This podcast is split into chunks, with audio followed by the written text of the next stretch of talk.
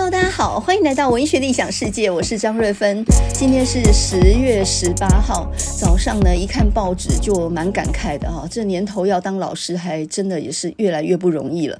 先不说我们大学老师的处境好了，呃，看到新闻里面讲到中小学教师的处境，就觉得如果我是一个中小学老师，年资够的话，我赶快早早办的退休啊，就求一个清静好了。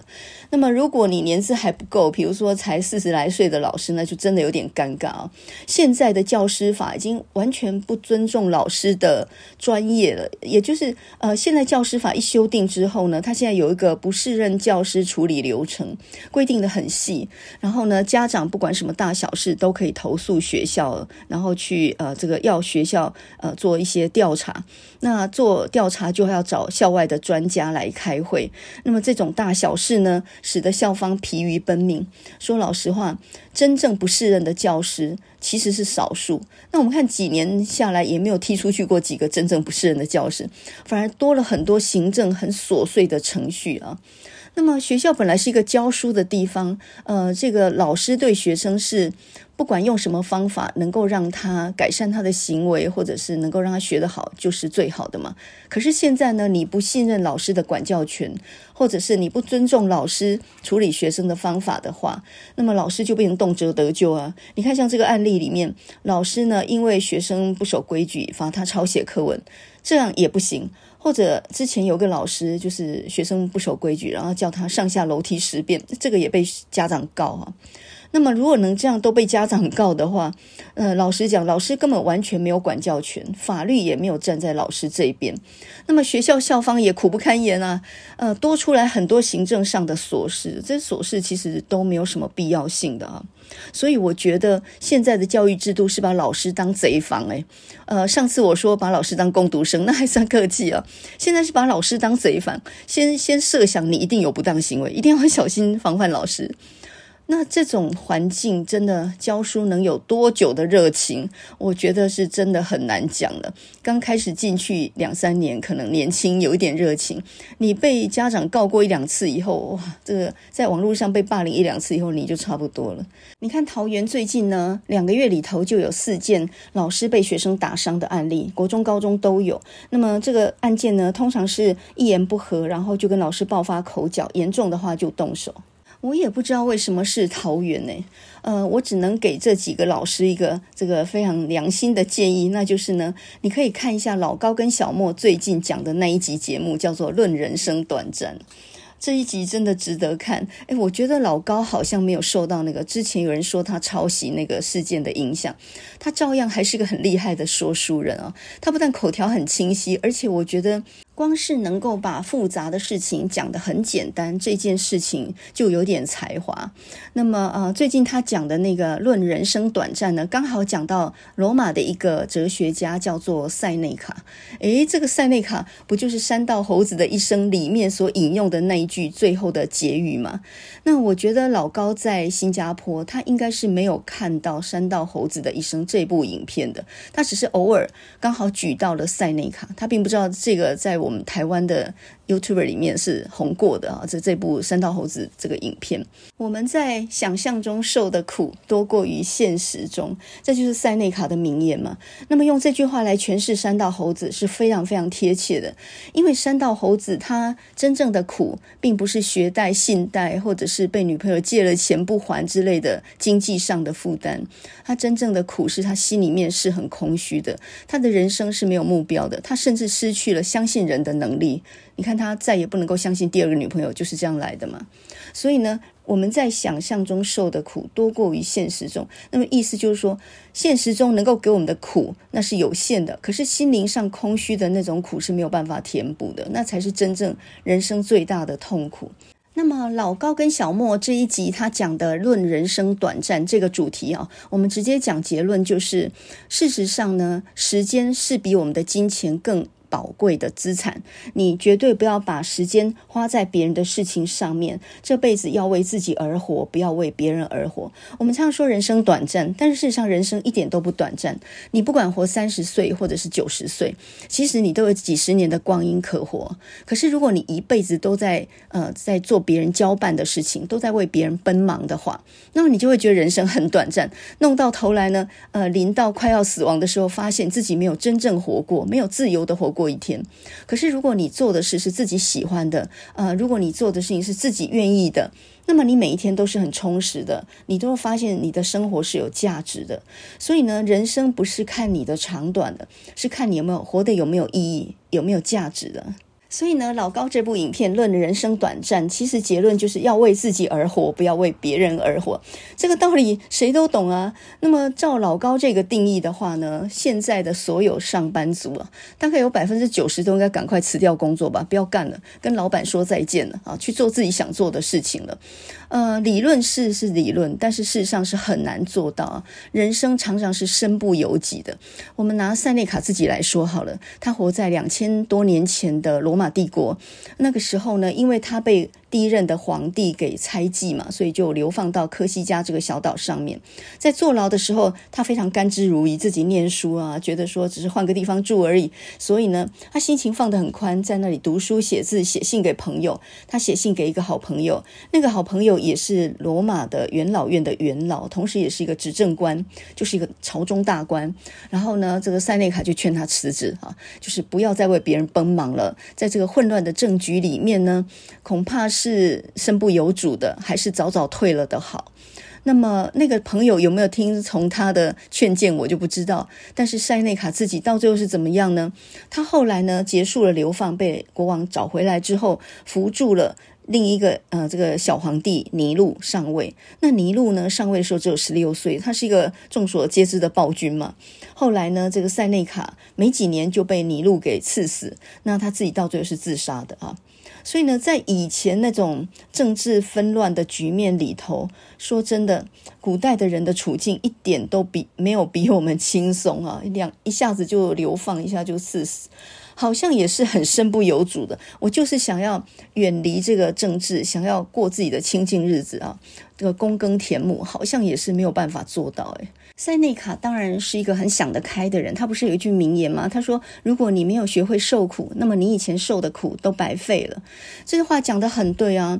呃，我们等于是在累积那个受苦的经验啊。你吃的苦越多，那么你就越能够去挺过各种风雨啊。所以，如果你没有学会受苦，那么你以前受的苦都白费了。这句话我能理解啊。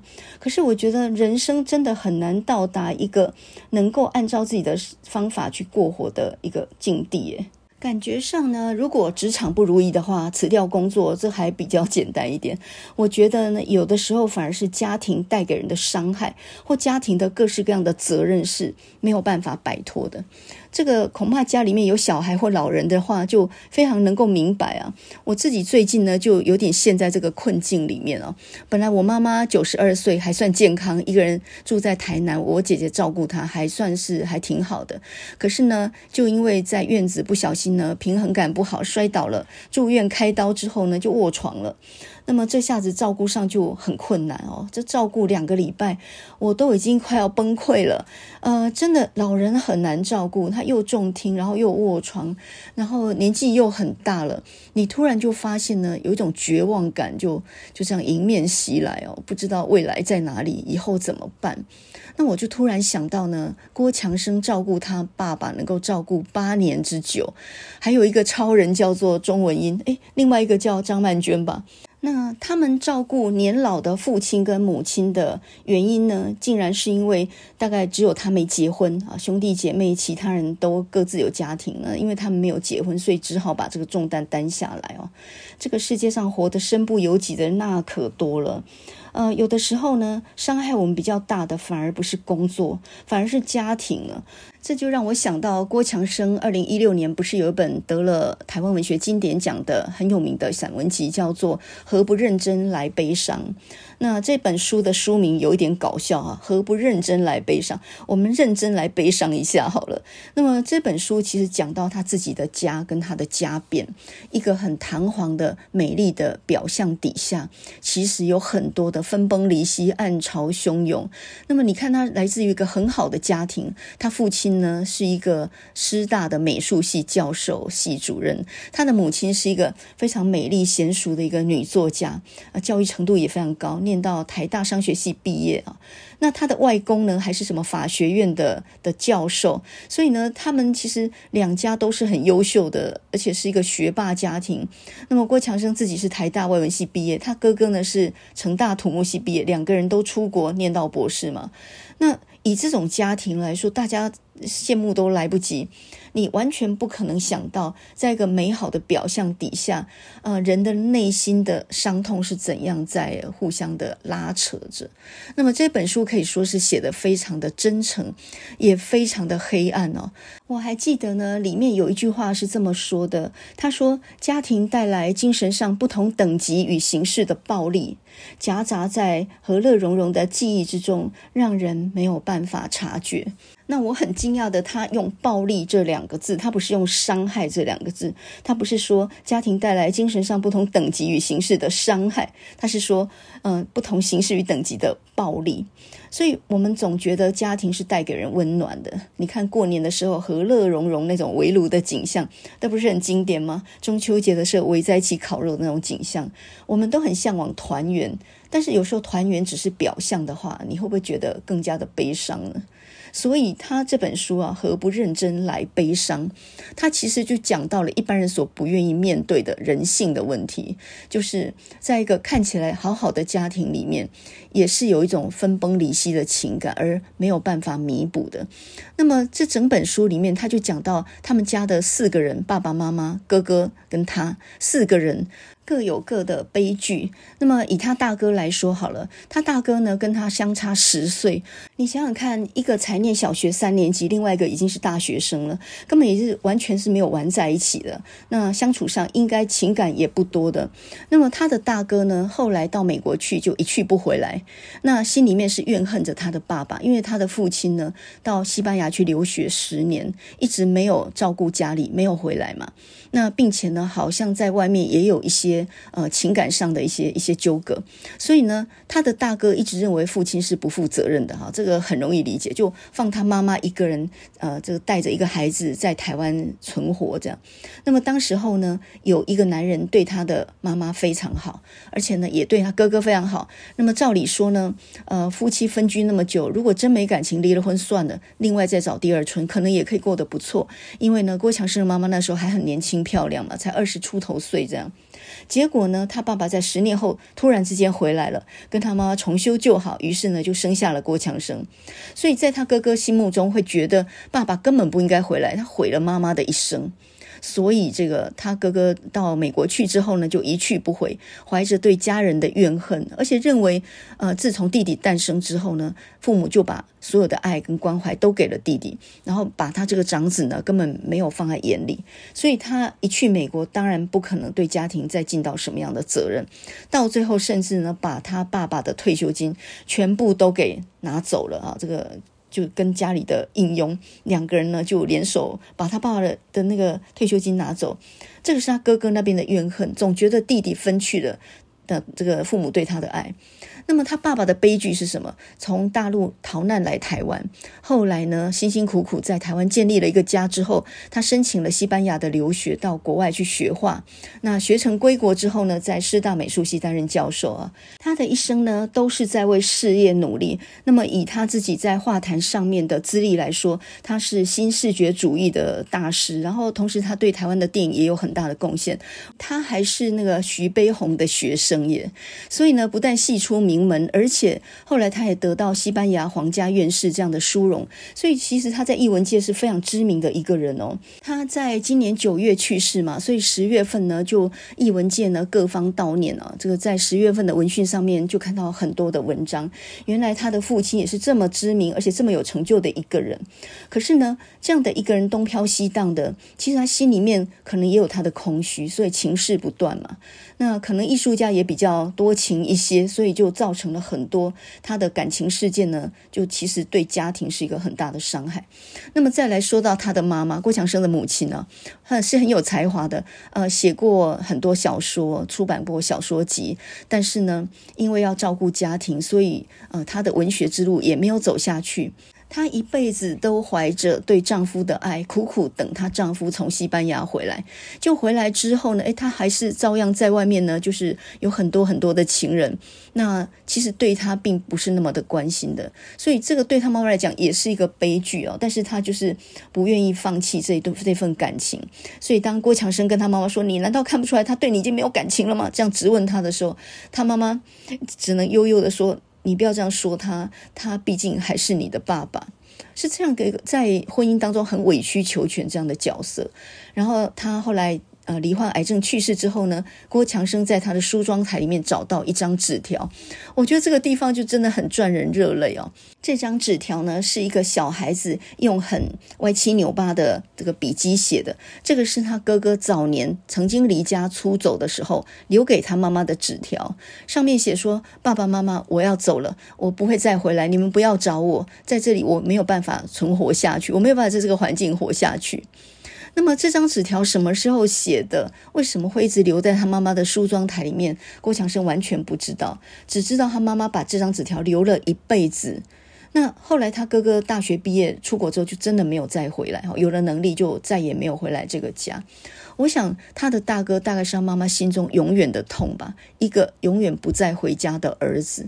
你想想看，这个母亲心里面是怀着怎样的一个心病？丈夫不过念自己。大呃，这个大儿子离自己而去啊。那说到郭强生的悲剧呢，就是他的同志身份不被他父亲所认可嘛，不能够理解他这样的一个状态，所以呃，郭强生等于像那个白先勇的孽子那样一去不回头。既然家里不能谅解我，那我也再也不回来了，我也不指望你。所以他也在国外念书，待了很久很久。后来他母亲罹患癌症，再再度复发的时候，他回来，然后当时候刚好他的。呃，跟他在一起的爱人呢，也离他而去，就是劈腿，所以他遭受双重打击。糟糕的是，他父亲的退休金全部被他哥哥给领光了，然后呢，留下一个老病的父亲，跟他这个中年没有结婚的儿子一起住，然后。他父亲是两手空空的，应该什么都没有了。我记得郭强生他本来是教东华大学嘛，那因为这样还向学校申请留职停薪了两年，后来真的不行了，就辞掉工作到台北教育大学去任教，所以就陪他爸爸住在永和嘛。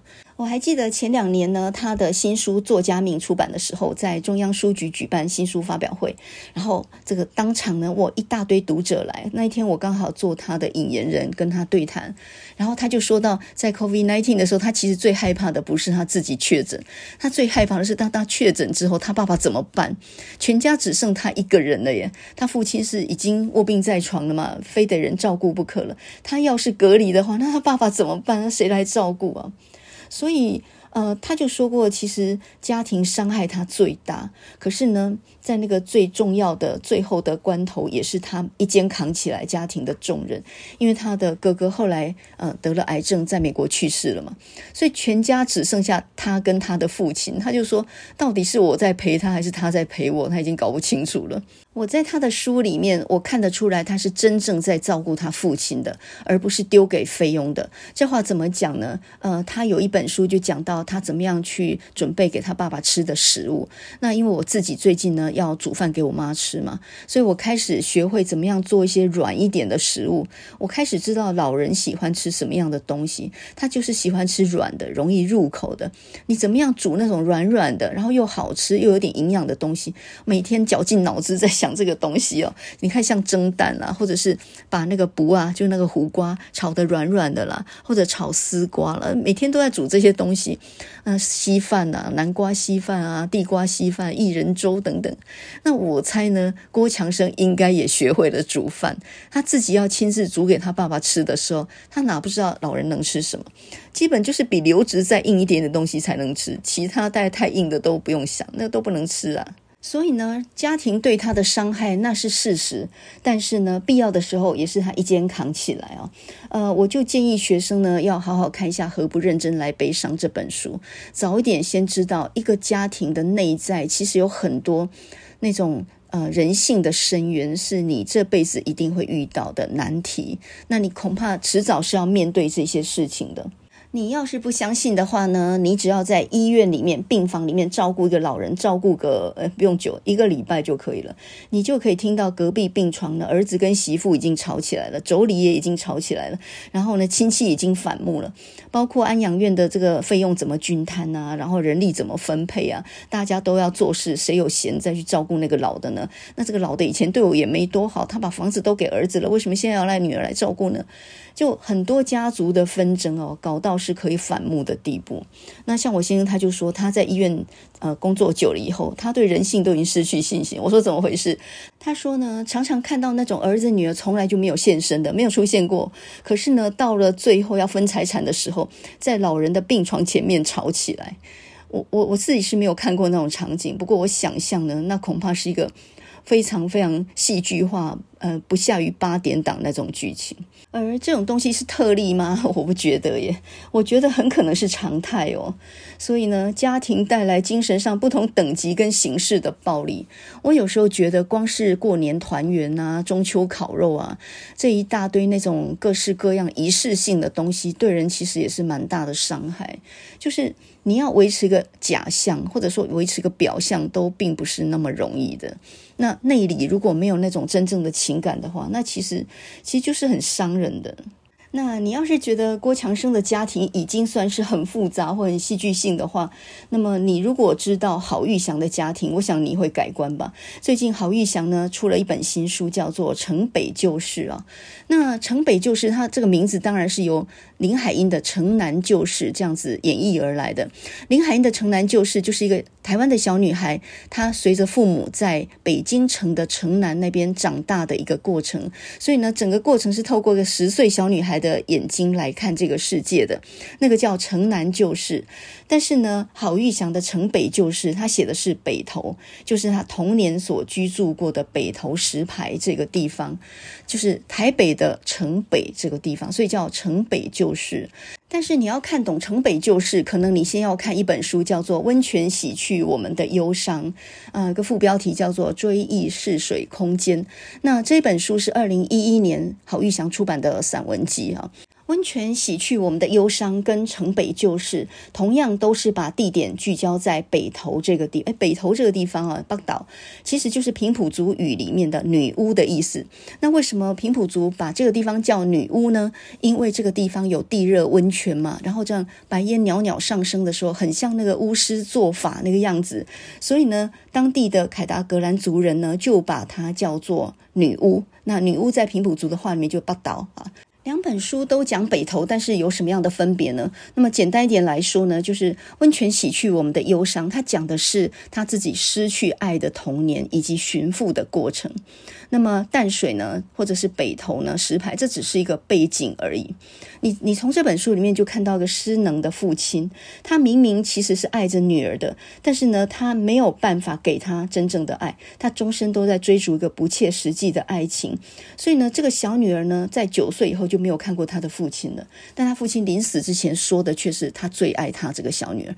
那么如果你是这个小女儿的话，你会不会觉得很懵呢？你九岁以后我就没再见过你了，你什么时候顾念过我呢？可是你现在居然说你最爱的是郝玉祥。你听了这个话的时候，你心里其实是很悲伤的啊。我觉得这种家庭的悲哀跟暴力啊，我觉得跟郭强生所承受的是一样的，就是你没有从家庭感受到真正的关爱，可是你却对他有一种悬念。你非得弄清楚不可，你还非得弄清楚我父亲到底爱我不爱这样。所以呢，后来郝玉祥就走了一趟寻父之旅嘛，就是在他父亲自杀的时候，他呃留下了一个黑色的手提箱，这里面呢有一张越南的地图。然后呢，郝玉祥就循着这个地图就找到河内这个地方，因为他的父亲最后娶了一个越南女孩，八十岁娶了一个二十岁的，年龄差六十岁耶。什么状态啊？然后他非常爱这个女孩子，后来。在自杀之前呢，还把这女儿女孩子呢就送回越南河内的家乡，陪她走了那么一趟，回来以后才在自己的三峡，就是台北县三峡那个租的房子那边自杀。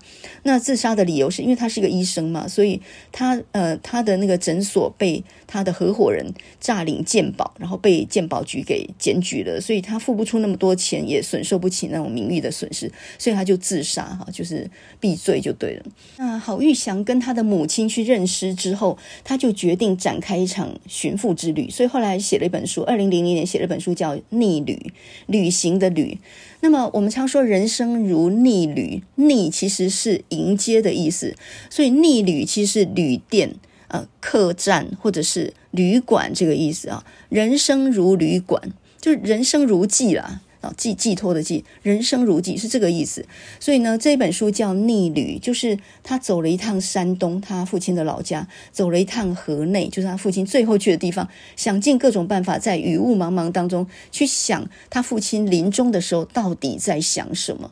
其实我觉得郝玉祥想搞清楚的是，我父亲到底有没有眷念过我？他还记得有我这个女儿吗？他口口声声说他是爱我的，但是他真的爱我吗？所以他其实是要找到这个答案，那么这个我觉得这个呃这个状况就跟朱天心写那个漫游者去追念他的父亲朱西甯不一样，因为朱天心完全不用去怀疑他父亲对他的爱嘛，可是呢，郝玉祥其实。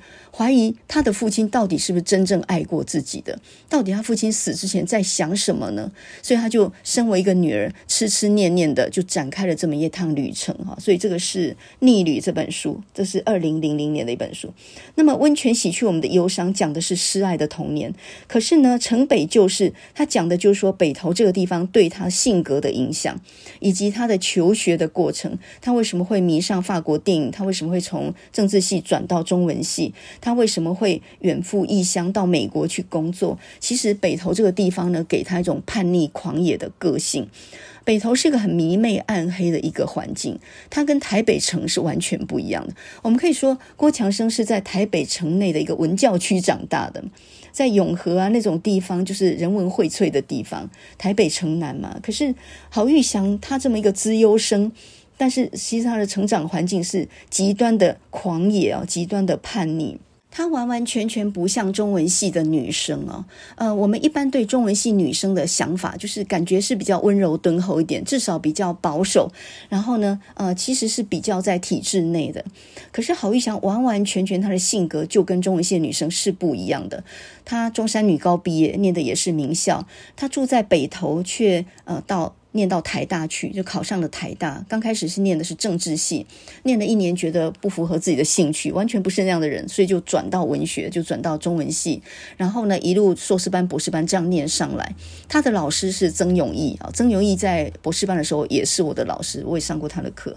所以呢，他刚开始接上了中文系这个戏曲研究这个路子，也算是非常正宗的。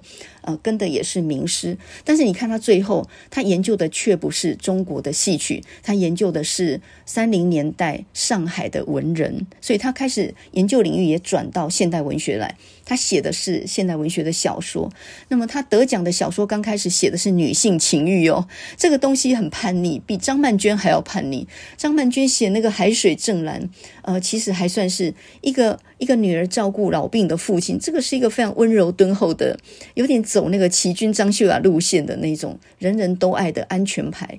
可是郝玉祥一开始写的喜呢，就是一个变态狂加偷窥狂这样的一个一个东西啊，所以。刚开始就写情欲，这个在中文系的女生几乎绝无仅有。这个洗这篇小说哈、就是洗澡的洗这篇小说呢，就得了一个很大的奖，后来也以以这个名字来出书嘛。那么洗这篇小说，她写的就是一个欲求不满的一个一个女子。然后呢，她在一个很苦闷的生活当中，她每天洗澡的时候，发现对面呢有一个男子在偷窥她。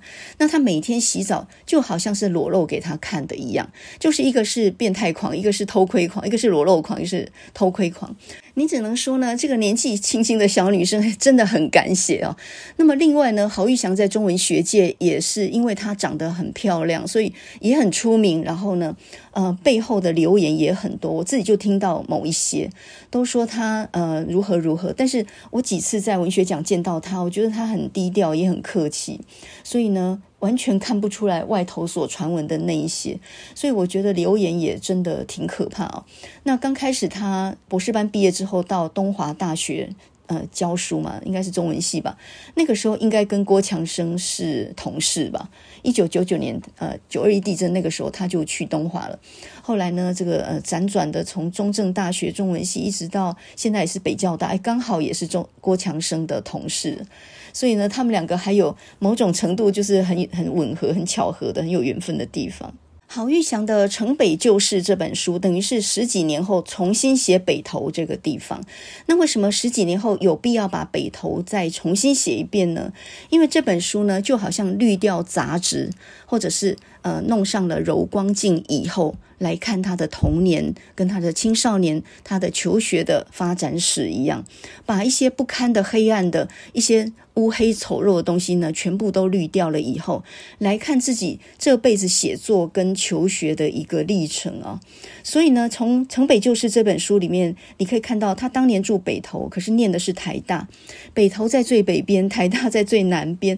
等于是呢，穿越了整个盆地的迁徙史，流浪到台北。那有首歌叫《流浪到台北》，那另外有一首歌叫《温泉乡的吉他》，温州啊，用的吉他啊，呃，这个非常乡土的东西放在外省第二代的老幺他的身上，其实另外有一种悲情哦，就是呃，这些外省籍的第二代，他们住在盆地的边缘，然后呢，他们念到。盆地中心最好的大学台大啊，然后一辈子都在流浪迁徙当中，就像他的父亲当年从山东到澎湖到高雄，然后流浪到台北。那他的母亲呢，就是他的外公那那一辈的人，是从澎湖的马公到高雄到台北。后来他的母亲呢，到最后呢，离开了台北这个地方，然后住到了台中去。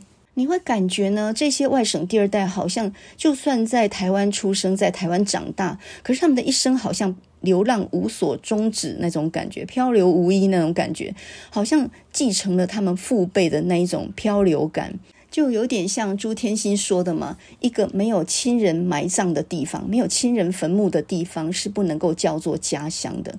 他们的外省父亲一个人从大陆漂流到台湾，可能还有创伤记忆症候群，就是还被共产党追杀什么的这种记忆，天天做噩梦醒过来这种记忆。所以呢，祖父母或者是山东什么这种籍贯，对他们来说那只是一个地名，根本就是。完全没概念的那种地名，所以外省第二代呢，其实他们对自己的父亲也是不了解的。我感觉呢，他写完《逆旅》之后，他对自己父亲的执念也就稍微有点放下，因为那个时候他刚好怀了他的女儿嘛，那么肚子里头有了一个新生命，总是多了很多的盼望。到了二零一一年，鼓起勇气写他北投的暗黑童年史的时候，他挖掘出很多记忆里面的细节，那么顺便把北投的一些发展的历史跟他自己的生活的细节经验呢结合起来，包括呢北投石牌这个地方是怎么发展起来的，当年是怎么样的瘴癘之地，然后呢结合上他妈妈那个时候呢想钱想疯了，呃。把房子分割成很多单位，然后租给各式各样不同的租客，这个是一个很混乱、黑暗的童年。再来呢，搬到北投之后呢，他们家呢还开了一个撞球间，就是他还去当计分小姐啊。所以他妈妈虽然是小学老师，怎么做的好像都是一些杂货店阿嬷做的事情啊。然后在那种工作跟生活里面是毫无尊严可言的嘛。那么他的童年应该算是相当混乱黑暗。那一直到《城北旧事》这本书的时候，因为人已经进入中年，我猜他的女儿应该也已经差不多到了青少年考大学这样的经历了。所以呢，开始慢慢的脱去以前的悲伤，然后进入到一个想要去回溯自己的求知历程。这辈子为什么他会喜欢上法国电影？我猜他喜欢楚服的原因，是因为楚服有部电影叫《四百集。那四百集集啊，就是打击的击。那么四百集这个电影讲的就是一个悲伤的小男孩嘛，那种没有爱的童年，想要离家出走的。所以你可以看到这样一个离经叛道的一个中文系的高材生，他人生真正的启蒙。并不是中文系这个学问的传统，这里头老东风相当多，我自己经历过，我哪不知道？呃。我觉得中文系的传统影响他不大，我倒是觉得艺术的传统，台北的艺术环境对他的影响是非常大，所以他其实不算是中文系出身的，我觉得他比较像是艺术系出身的。所以《城北旧事》这本书里面，他就讲到呢，他所结交的那些艺坛的人士啊，他喜欢电影啊，然后到最后他出国去游历等等这些事情，其实都跟一般的中文系毕业的人走的路是完全不一样的啊。那么穿。穿越了九零年代椰林大道，他从政治到文学这一切的风起云涌，他自己性格的形塑，我觉得《城北旧事》这本书写得非常有自信，他等于告别了自己生命中的黑暗，然后呢，看到了自己光明的未来那种感觉啊。每一个人的人生都有不可言说的那一面嘛。我相信郭强生把他自己家里的事说出来的时候，我们常说呢，这个家丑不可外扬，呃，甚至有些人就说为长者讳啊，避讳的讳。可是呢，我们唯有穿过黑暗，才能够看到光明。那如果你不敢剖析自己的内心的话，其实你谈不上你真正理解事情。就像郭强生有本书叫做《作家命》啊，前两年那本《作家命》，他就讲到说他自己这辈子可能命定就成为一个作家吧，所以叫做《作家命》。那么这本书里面就讲到说呢，文学是什么？文学就是把最复杂难解的事，借由穿透某种不可言说的核心本质，将它呈现出来。从这个角度来看，我觉得郭强生跟郝玉祥都是非常勇敢而且很真诚的作家。说真的，如果我自己的家庭是这样的话，我还真的是没有勇气把它写出来。首先呢，你必须要有非常好的记忆力，就是很多的细节你搞得那样清楚，这是惊人的记忆力啊！这些细节不是一般人写得出来的。那么另外呢，就是惊人的诚实，就你能够面对那些事情，那就表示你已经走出来了。那么先来讲讲郝玉祥这个家庭哦，他的父亲呢是一个山东的流亡学生，然后呢在澎湖的那个烟台联中冤案里面，他侥幸逃脱。呃，有关于烟台联中冤案，这个后来这些学生呢，到最后是呃集合在那个园林实中，现在呢园林什么实验工商那个学校。那么当年这一群学生呢，是从山东来的，然后流亡到澎湖，大概总共有八千多个学生吧。那么当时候的澎湖总司令部的。这个司令呢，他就把这些学生强行编入军队里面。那这些学生本来是来求学的呀，他们离乡背景，是跟着国民党军队要来念书，要来台湾念书的。那没有想到会被征兵的，因为那时候还在打仗。这一征兵呢，很可能前途就就完了去了。所以呢，他们不愿意。那么当时候呢，这个呃校长叫做张敏之啊。呃，副校长叫邹健，那么这两个人呢是一条血性汉子，他们就站出来帮学生讲话。他们认为学生不该接受这种待遇啊。那个时候把十七岁以上的男生全部征入军队嘛，结果呢后来就被老蒋下令杀掉，就诬指他们是匪谍，然后就枪决在马场町。所以呢，白色恐怖不是只有枪杀本省人哦，外省人死得更惨。后来有一本书叫做《十字架上的校长》，讲的就是张敏之啊。那我后来看到石德华老师他写了本散文集，叫做《说好的》。那这本书的后半就在讲这个呃澎湖的烟台联中的冤案。那我才发现呢、啊，哦，原来不是只有七一三澎湖事件而已哦。那是一九四九年嘛，到了一九五五年，已经过了六年之后呢，在台中车站还有一个叫做四二五事件。这个事件就说，六年过去以后，这些学生呢。还想要升学，被编入军队的学生还想要升学，所以呢，聚众在那里抗议。那么这个时候呢，国民党又派军队把他们抓起来啊，关起来枪毙等等。后来呢，因为有一些人大力的想帮他们请命，后来呢，保住三十九个学生啊，本来也也会把他抓去枪毙。结果呢，这个呃，当时有一个什么第二军政治部的一个科长叫做孙守堂的，他呢面见蒋经国，然后保住了三十九人。我、这个人真的是提着头去的，真的也是不要命了。所以呢，其实你看到呃那个国民党政府对于外省人哦也是非常非常的狠哦。那你不能说老蒋比较狠哦，好像看起来老蒋比较狠。后来蒋经国把这三十九个放了嘛，那并不是说小蒋比较比较有人道主义一点，而是说那时候政局稍稍稳定了。你想一九四九那在逃难呢，这个政权都还不保，所以一九五五年的时候呢，这些人侥幸保住三十九个人。反正呢，这是一段血泪的历史了。那这个郝玉祥他的父亲当年就是这里面的一个，可是呢，居然他的名字并不在上面哦，所以他看到这个，哎，现在澎湖还有个七一三澎湖事件纪念碑。你可以看到那个纪念碑上有没有他爸爸的名字啊？那他爸爸就是这一批呃逃难的学生当中，后来侥幸啊。九死一生，然后呢，他念了国防医学院，成为一个军医，后来在左营开个诊所。那就因为在高雄的时候才认识他母亲。可是呢，悲哀的就是郝玉祥才刚刚出生，父母就离婚了。离婚的理由就是他爸爸跟诊所里面的护士有染，反正就一个接一个不断哈，非常复杂。后来离婚之后，他妈妈就带着他六岁就被他妈妈带到台北，流浪到台北，然后从此就开始了单亲的生活。那郝玉祥的妈妈呢，也是蛮衰的哈。这个前后两任丈夫，第一任丈夫呢是被杀掉的，他是一个警察，然后被同事杀掉，原因就是他跟那个警察的太太好像有一些什么什么样的情感的关系啊，所以呢就被另外一个警察杀了。那第二任丈夫呢，就是郝玉祥的父亲。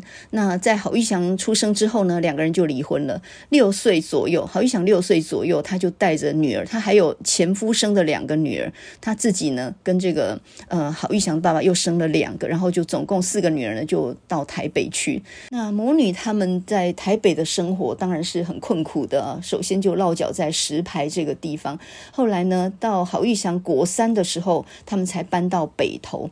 那么在石牌那边呢，为了要多赚一点钱，还把房子处隔成很多隔间，呃，这个给那些外地来的异乡客来住。搬到北投之后呢，他妈妈开过什么文具店、五金行，还开过撞球。间，所以呢，还叫郝玉祥去当计分小姐。那么整个的过程哦，这完全不是一个正常小孩可能有的童年，也没有一个家庭那种感觉。那么他母亲永远在想办法赚钱，但是赚不到钱，所以他几个姐姐呢，长大之后，要么离家，要么就到很远的地方去念书，纷纷就离开了家庭。所以郝玉祥从小到大，其实就等于是一个人摸索着长大的。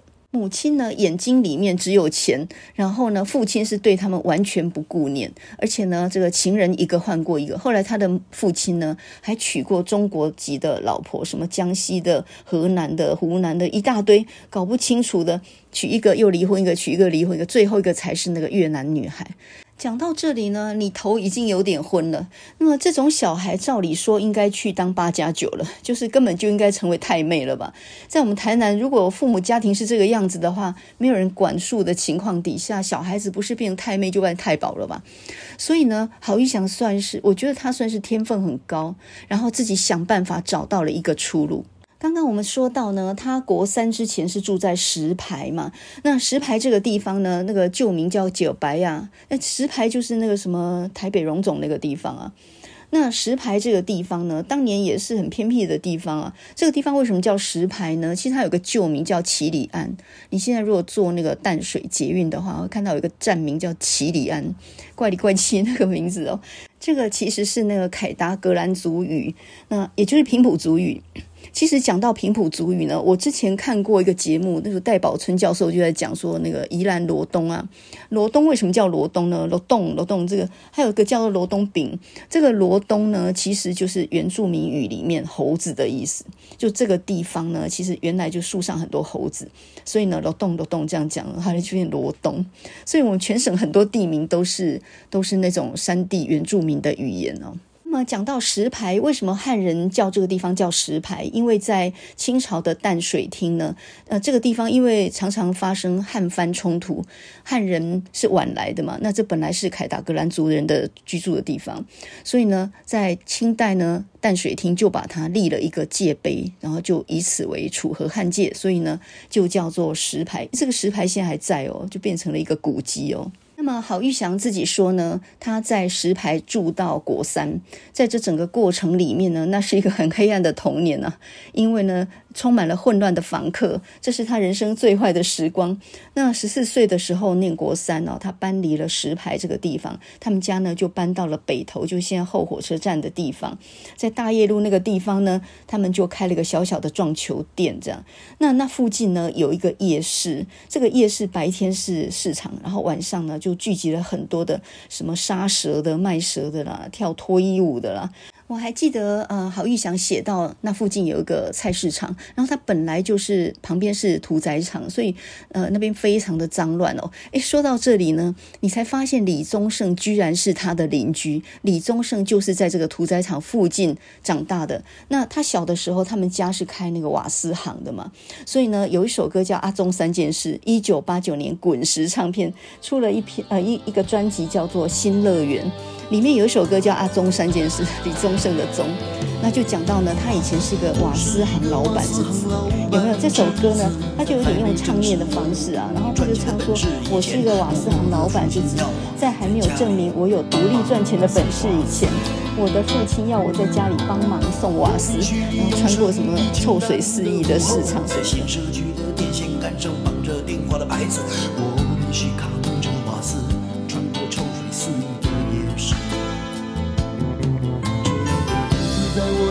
什上综艺一百以后一年多才停止，这样的日子在我第一次上综艺一百以后一年多才停止。我是一个瓦斯行老板。这首歌有没有勾起你一点记忆呢？一九八九年时候的李宗盛，我那个时候在华语乐坛已经是非常火的一个制作人了，他那时候还很年轻嘛。那么李宗盛呢，他自己原来跟香港的 DJ 就是朱伟莹结婚之后呢，后来因为他帮很多女歌手这个制作唱片，里里面呢很有名的一个就是林忆莲，那后来他就跟林忆莲结婚了，到最后他也跟林忆莲也离婚了嘛。总之就是也是情绪不断哦。那么李宗盛九零年代的时候帮陈淑华制作的那个《梦醒时分》，听说哦卖了一两百万张哦，那个时候大概就是华语乐坛最极盛的时期。所以他当然也有赚到很多钱呢。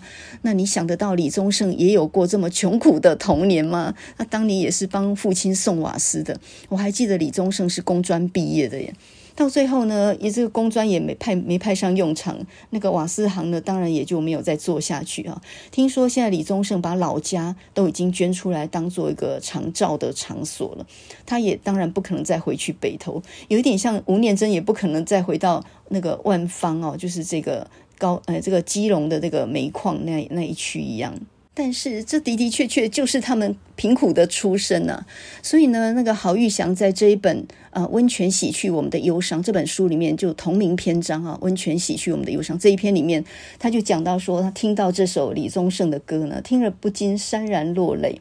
没错，那确实是一座臭水四溢的夜市啊，而我也是被那座市场喂养长大的。北投这个地方啊，充满了神秘的氛围，当然跟它的地理环境很有关系啊。这个呃水雾缭绕，然后这里头又有温泉。那么在日据时代啊，日治时代呢，这个地方本来就是日本人泡温泉的地方，所以那个嘉山旅馆当时候就是一个非常高档的一个一个饭店。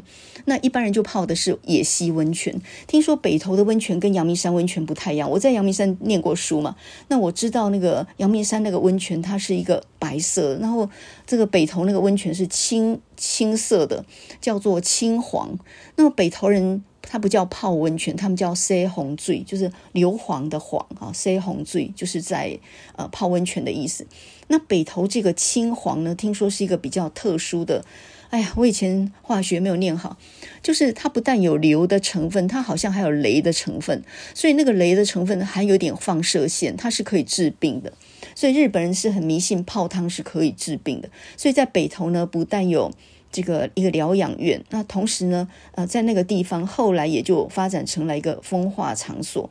在五六零年代以后，尤其是六七零年代呢，北投就成为一个温柔乡。它不但泡温泉，它还有娱乐产业，还有适应生文化，然后还有那种机车专门载小姐的，就是有温泉、有旅馆、有有这个工厂，然后有相关的娱乐产业。那当时候呢，北投做的生意大部分都是呃日本的观光客，所以就有拿卡西。这个拿卡西呢，就是一个乐手带着一个歌手，然后到到这个各个各个这个呃这个场子去走唱。好像听说江蕙跟黄以玲就是这样的拿卡西的艺人出身的，所以呢，他们日本歌都唱得很好嘛。你看那些歌手，好像每一个人都会唱日文歌一样，就是从这里来的，所以应该说也培养出来很多演艺圈的人才哦。那么郝玉祥在温泉乡长大，在北投长大，呃，他有没有见证过北投风化史的那个繁华时期呢？好像是没有的，因为北投后来在一九七九年废娼，一纸禁令，然后全部废娼，结果呢，公娼就变成私娼了嘛，就后来呢，就是呃，这个这个适应生文化慢慢的就没了。然后呢，北投就没落了。所以在整个八零年代，郝玉祥成长的那个年代，其实北投只剩下一个，好像是一个荒凉的一个一个坟冢那样的感觉。所以，我们从郝玉祥的笔下哦，可以看到这个整个北投呢，好像是有很多的秘密的山道，然后可以通往阳明山，就好像那些黑暗的通道，好像女巫的头发，写的好像黑山老妖快要出来，倩女幽魂那个样子哦。所以呢，他是鬼声鬼影的。我觉得郝玉祥描述那种黑暗、迷离、不可知的世界，我觉得他是很会写的。他很会写鬼。在二零零七年的时候，他有一本小说集叫做《幽冥物语》。这个《幽冥物语》有点像让你想到那个《聊斋志异》哦，就是这里面在黢黑的黑暗的山路里面，你就会看到呢有很多鬼魅出现哦。我觉得他写鬼呢，真的不输李昂。李昂有一本书叫做《看不见的鬼》，他写的是那个他们鹿港。因为他的故乡在鹿港嘛，鹿港那边因为是一个老城镇啊，所以呢，很多死了的女鬼、吊死了什么的，鬼声啾啾这样。那么郝玉祥把场景放在北投这样的一个地方，我觉得也蛮适合的。这个地方真的很适合闹鬼。呃，我以前住在阳明山，我研究所的时候，硕士班呢，我念的是文化嘛。那在阳明山上面，在华冈那边山上面呢，听说也很多鬼故事，尤其是我们那个戏馆那一栋大人馆，听说就。有个电梯传说嘛，什么电梯坐一坐以后呢，诶，突然会不见什么的，那个事情我是没遇到过了。我常常待到很晚回家，也没有看到过鬼哦。可是呢，那个地方荷花池那边听说，呃，有一个百花池吧，听说那边常常有鬼出现。然后晚上你若经过那里的话，就会有女鬼问你说现在几点了？那你若一回答呢，她就马上会不见。那是一个痴痴等着她的情人的一个一个女生。反正类似这种鬼怪的事情很多了。那我们现在呢，就来看看郝玉祥他写鬼故事的功力怎么样哦。那么在二零零七年《幽冥物语》里面有一篇叫做《漩涡》。哎，我觉得其实他可以把这个发展成一个系列，我觉得蛮好的，跟现实人间有一点距离，但是又可以结合在一起。这个漩涡这个故事呢，讲的是一个女研究生，然后呢，她我觉得比较设定在念台大或政大，就是在城市的西南角一个很混乱的宿舍里面。那这个女研究生呢，为了要完成论文，她就搬到北投这样一个鸟不生蛋的地方。然后呢，经由房仲的介绍呢，租了北投的一个老房子。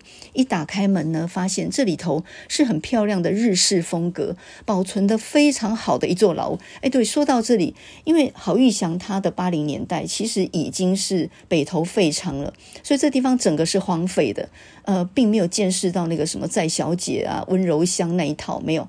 他看到的就是鬼声鬼影的一个一个地方，已经没落的一个城镇哦。那他租了北投一个老房子，只是为了清静，想要写论文嘛。所以呢，当房仲打开房门，两个人一看，哇，这是一个非常漂亮的、保存非常良好的日式房子，而且非常干净，不像是很久没有人住过的样子，所以他非常的满意。然后呢，房仲就跟他讲说：“你一个人住这儿不怕吗？”他说：“不怕，因为呢，住在宿舍里面也是很可怕的。”那房仲就直接跟他说：“呃，这里租金比较便宜，是因为这里有一些状况。”那他讲得很委婉，可是呢，郝玉祥摆明说他并不怕鬼，这鬼也没什么可怕的。所以呢，房仲后来走了之后呢，这个女研究生就到呃附近的那个杂货店里面去买一些东西，然后呢，买了一些日用品，顺便呢把电脑打开，新买的电脑打开，但是怎么样都连不上网络，有一点状况，所以他就打电话给那个电脑行，然后请他们派人来维修，这样。那当他买了两大袋日本日用品回来的时候，天色已经暗了。他就看到台阶上有一个穿着黑色大衣的男人，那拿着这个手提箱在那边等。他就说：“啊，不好意思，不好意思。”他就说他是电脑行派来的人，来帮他修一下电脑的网络。然后呢，一进去呢，就呃，这个男人呢，打开电脑以后，用很熟练的技术，然后开始去做一些更新啊。那这个网络很快就弄好了，他还在那边做各种设定，一直忙到晚上才告辞离开。那离开的时候跟他讲说，这还有一些设定还没有弄好，我明天会再来的。所以呢，随后几天晚上他都固定的来，然后呢，做了很多，在电脑前面弄了很久。他不知道为什么他每天都晚上都会来，因为这明明都设定好了。那么这个男人就跟他说，呃，还有一些地方还没有。弄好要一个一个测试才行，所以他就那个男人就连续来了几个晚上哦。那么每个晚上他都彬彬有礼的离开，跟他讲说：“我明天会再来。”可是呢，这个作者他一个人睡在房子里的时候呢，突然觉得很奇怪的，就是很安静的房子里头呢，居然有漏水的声音。他找不到水声的来源，他找来水电工。这个水电工是一个非常有经验的水电工，他就说：“哇，这个老房子盖得真好，他没有在北头看过这么好的盖得那么坚固的房子。”他就说没有找到发霉的痕迹啊。照理说，如果漏水，一定有发霉的痕迹。很奇怪，找不到这个漏水的这个状况，没有发霉啊。所以他就说：“请你再观察看看，有问题再找我。”这样。然后呢，就在这个情况底下，哎，那个那个修电脑男人又来按门铃了，然后他又进来了，又坐在电脑前面了。就在这个时候呢，这个作者的手机响起来，是那个电脑行。那么有一个女孩子的声音跟他讲说：“啊，很抱歉，因为这几天台风的关系，我们很想派人去修，但到现在还没有派哦。那请问你现在那个电脑可以用吗？我们会尽快帮您联络找人来修的。” 搞了半天，电脑行根本没有派人来修这个电脑。那么这个男人到底是谁呢？他看着他的背面，突然之间呢，突然毛骨悚然起来。哦，这栋老房子呢，它的木头纹有很多的年轮，那些年轮呢，看起来都像一个一个一个一个的漩涡，就像那个水滴下来的漩涡一样。这个漩涡越扩越大，越扩越大，把整个人好像要吞噬进去一样。哦，我觉得，我觉得这个故事发展到这里的时候，真的蛮恐怖诶。他看着那个修电脑的男人的背面，他还专心在修电脑。可是呢，电脑行却打电话跟他说，根本没有派人来啊！啊，请你再耐心等一下，我们正在调集调人手，然后会尽快为您维修。哦，我觉得这种都市传说很可以，我觉得编成一个鬼怪剧的话，应该是会很夯的吧。那你可能会问说，后来怎么样了？后来就是这个男人转过身来了，然后呢，开始呕吐，一直吐，一直吐，然后告诉他说：“你真的忘记我了吗？你怎么可以忘记我呢？你真的完全忘记我了吗？”然后整个人就好像那个被被吹破的气球一样，整个人就开始溶解。反正后面这一个部分就完全是完全是会让你做噩梦的，有点像红衣小女孩那个这个虫爬满了整个身子，然后从眼窝钻出来这样的一种感觉。反正呢，整本《幽冥物语》全部都是鬼故事。如果你有兴趣的话，你可以自己去找。二零零七年的《幽冥物语》，这个是联合文学出版的，应该图书馆都有吧？这本书啊。我们现在不要讲鬼故事了，我们来讲一下郝玉祥他怎么样描绘他的国中国老师。我们一般都觉得说，呃，文章写得好的人应该是受了国中或高中国老师的影响吧？结果呢，在郝玉祥这边刚好就是一个反教育，就是一个反面教。才就因为国中的国文老师，所以他才开始对于文字呢，开始有了一种不一样的感觉。他发现坐在教室里面的时候，好像跟一群文盲坐在一起，在那个国文老师的带领之下呢，呃，全班一起歇斯底里的念课文，然后呢背背诵课文，然后错一个字打一下，这种有点军事教育这种方法呢，彻底毁掉了他对文字的、对国文这个课的好感。所以国文老师是作为一个反面教材的。我发现很多人都讨厌国文老师，诶呃，青春北淡线这篇文章呢，他就讲到他第一次写小说，就是在国文的这个课堂上面。那一天呢，国文老师大概是累了吧，所以呢，他就叫大家自由写作。第一次没有标题，然后老师说你们想写什么就写什么。结果郝玉祥从来没有遇过这种事情，本来作文都是有有一个题目叫他们写几个字的，那这下呢，居然叫他们自由写作，所以呢，他就奋力的写起一篇小说来。他知道必须要在打钟之前全部完成，他整整差不多写了一本簿子那么多，结果交上去给老师之后呢，得到个无情的打击，最低的分数。那么国文老师把他发回来之后呢，给了一句很无情的评语，跟他讲说：“你这个真的是在上课的时候完成的吗？”哦，这个话对小孩子打击真的很大。也就是国文老师怀疑他是抄来的。天哪！他感觉呢，自己彻底被羞辱了，但是回想起来拿低分是公平的，因为他自认为他生平的第一篇小说其实写得并不好。他写的是一个年轻的时候投入革命，却在历经创伤之后回到故乡的一个男人，在深夜走下火车，在茫茫雪地里面死掉了这样的一个故事啊。那么第一次写的小说呢，充满了热情。可是呢，他很清楚的知道，这篇小说其实是就好像那个故事里面的一一个黑色的铁轨一样，一路铺设到天边，是文字帮助他逃离现实，逃往一个不为人所理解或同情的地方。从此以后，我再也不曾在任何一个老师面前说过我的心事，也不曾在作文课上面写小说。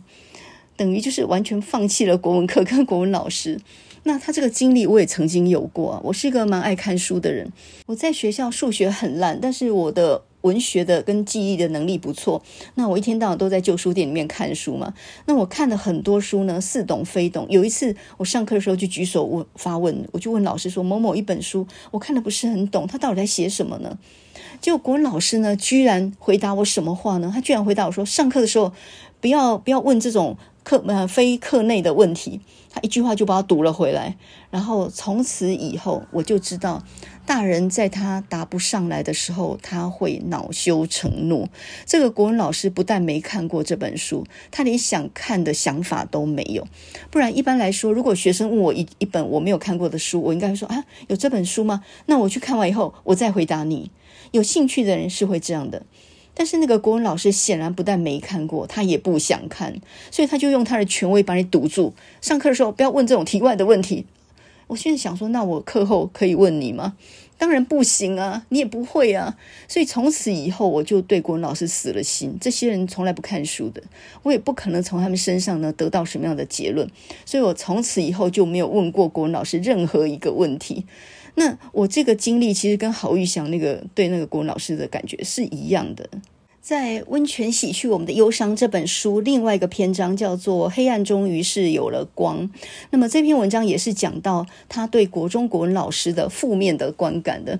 那么这篇文章就说，他小的时候七岁就开始写小说，然后呢，他写过一个白雪公主的故事，就是白雪公主被她的坏皇后，就是她的继母。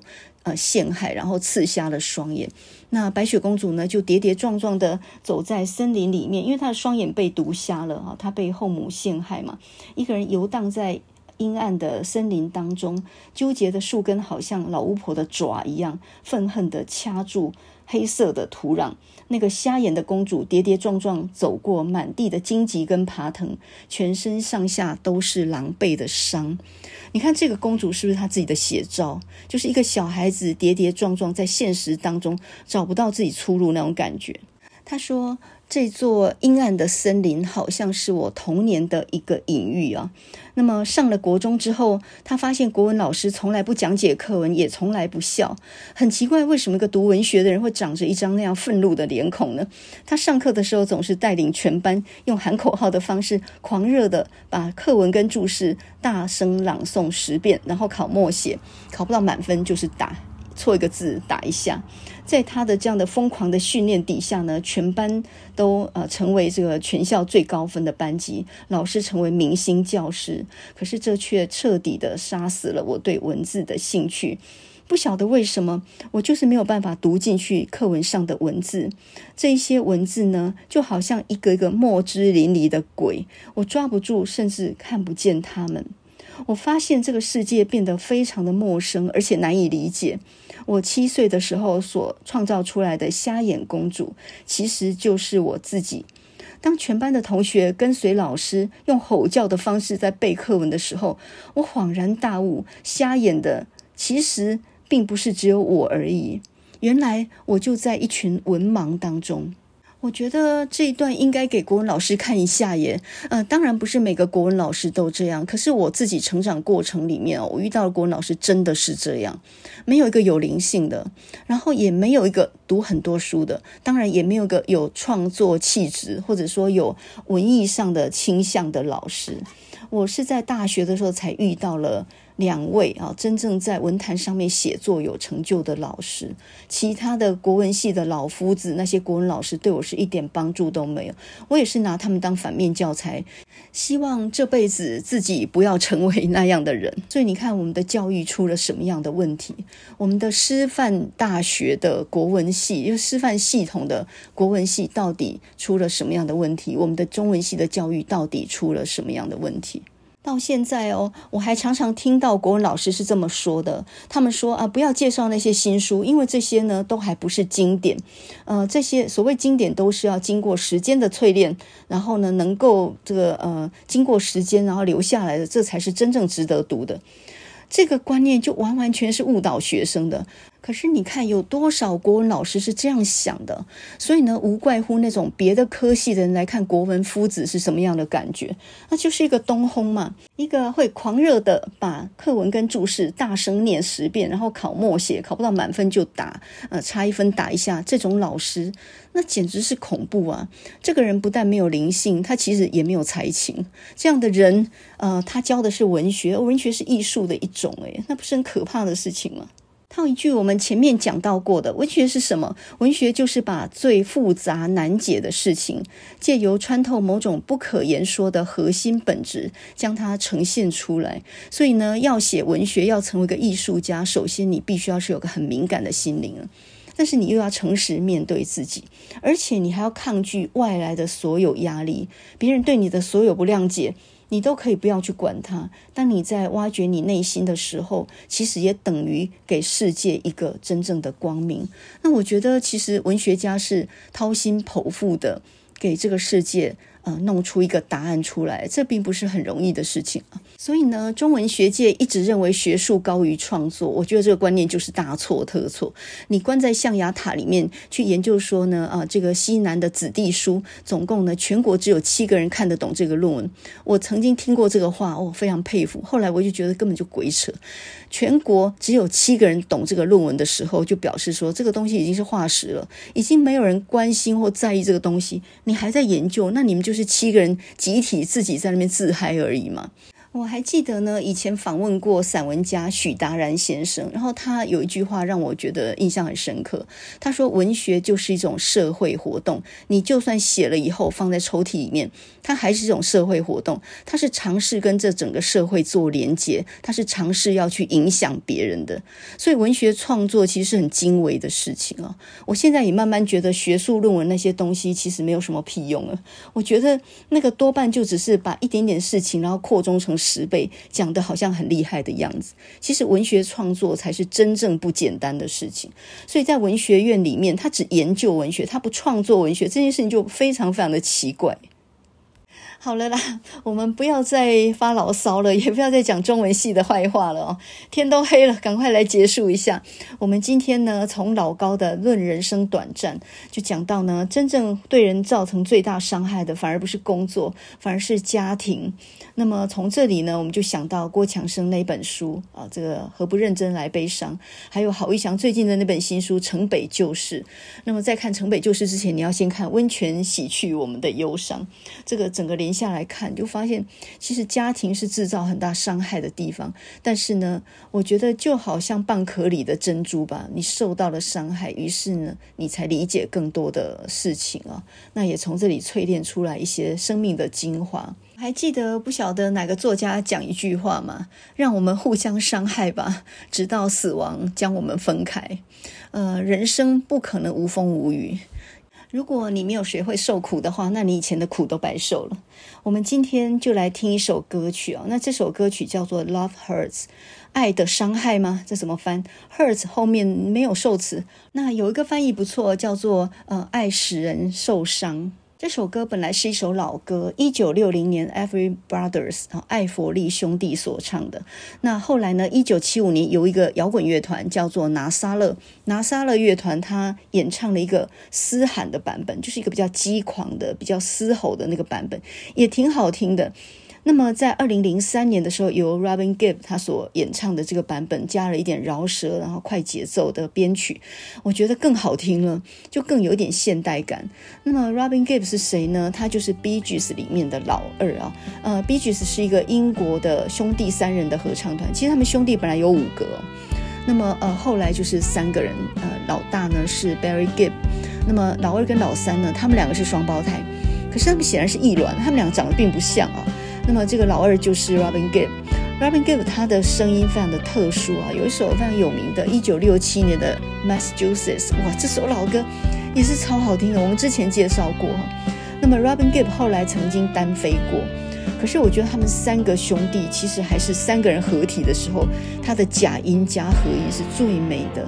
所以呢，这个2003年 Robin Gibb 他曾经出过一张专辑啊，这个呃 Love Hurts 就收录在这里头。那么 Robin Gibb 现在已经去世了，二零一二年去世啊，转眼已经十年。那么 Maurice Gibb 就是老三呢，则是在更早，二零零三年就去世了。所以现在 B G S 已经只剩下老大一个人啊，这个美声成为绝响。Love Hurts 这首歌呢，我觉得它歌词很简单，但是却很有深意啊。他就说到 Love Hurts, Love Scars。爱使人受伤，爱使人留下疤痕，爱使人受创，并且呢，marks marks 就是呃留下印记，呃留下一个刻痕。I'm not tough or strong enough，我不够坚强 to take a lot of pain，take a lot of pain，我不够坚强去承受这么多的痛苦。我很喜欢这首歌它的意涵哦，嗯，爱就好像一片乌云一样饱含着雨水。爱也像火焰一样，在它炽热的时候，它就会烧着你的。那么家庭里面的感情也是一样，你通常对你的父母是又爱又恨，爱恨交织，雨泪交融啊，这种这种感情哦，这种感情是说不清楚的，是道不明白的。那么为什么这叫做精神上不同等级的或者形式的暴力，就是这样来的？呃，外人不理解你，你还不太受伤，因为他干你什么事情？可是你的父母不理解你的时候，那可真是终身的伤痕呢。那我们现在呢，就来听这首很好听的，虽然它本来是情歌，那我们把它衍生为各种感情的伤创伤都可以的。我们来听这首老歌《Love Hurts》，爱使人受伤。我们先听拿撒勒乐团这个版本，然后再来听 Robin Gibb 这个版本。